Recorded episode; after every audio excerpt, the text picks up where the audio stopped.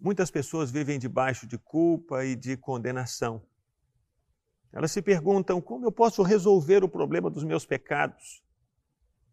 Será que eu tenho que me flagelar? Será que eu tenho que pagar penitência?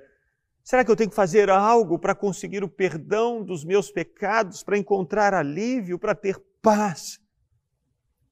Quantas pessoas vivem debaixo de condenação e imaginam que conseguiriam por si mesmas resolver o problema desse peso que as esmaga.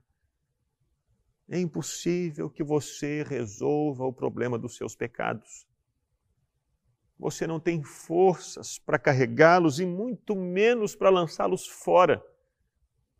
Por essa razão, Jesus se fez gente e morreu numa cruz desde o Antigo Testamento, desde o tempo dos profetas, Deus anunciou a história da salvação por meio do sacrifício de Jesus.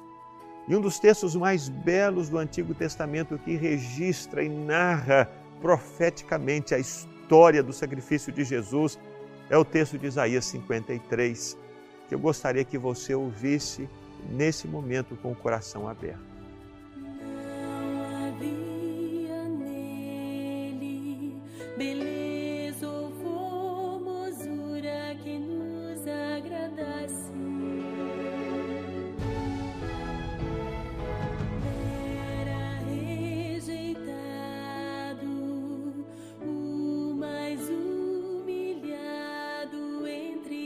you.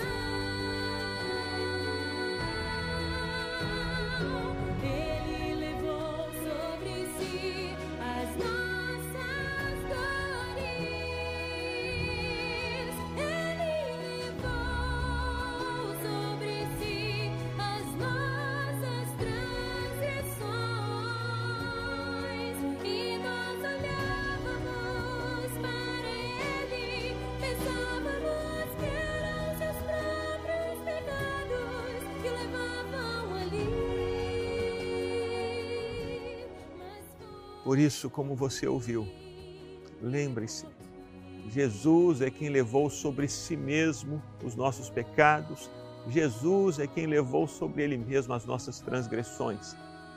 O castigo que nos traz a paz estava sobre Jesus. E é pelas pisaduras de Jesus que nós somos sarados. Que no seu coração haja paz e que você receba aquilo que Jesus fez por você na cruz do Calvário e você viva a alegria do Evangelho, a alegria da salvação em Jesus. Jesus, Ele é o Cordeiro de Deus que já tirou o pecado do mundo.